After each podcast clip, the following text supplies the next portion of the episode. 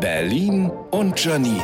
Die spitzeste Zunge der Stadt. Endlich, endlich hat die BSR die Kieztage eingeführt. Da können wir unseren Sperrmüll nicht weit von uns abgeben. Bisher ging das ja nicht. Bisher waren wir ja gezwungen, unseren ollen Kram auf dem Fußweg vorm Haus abzuladen. Oder? Nein, natürlich nicht. Haben trotzdem alle gemacht. Bei mir im Kiez stand letztens ein kaputter Stuhl, ein abgeranzter Tisch und eine Lampe mit Oma-Lampenschirm. Da wusste ich auch erstmal nicht, ist das jetzt Sperrmüll oder hat hier ein neues Szenecafé eröffnet?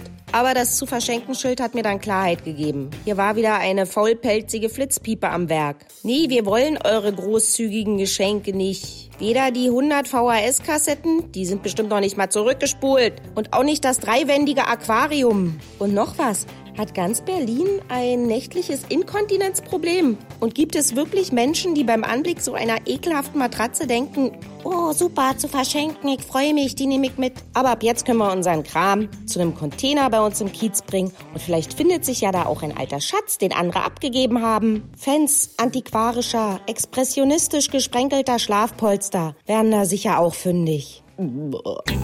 Berlin und Janine. Auch als Podcast auf rbb888.de.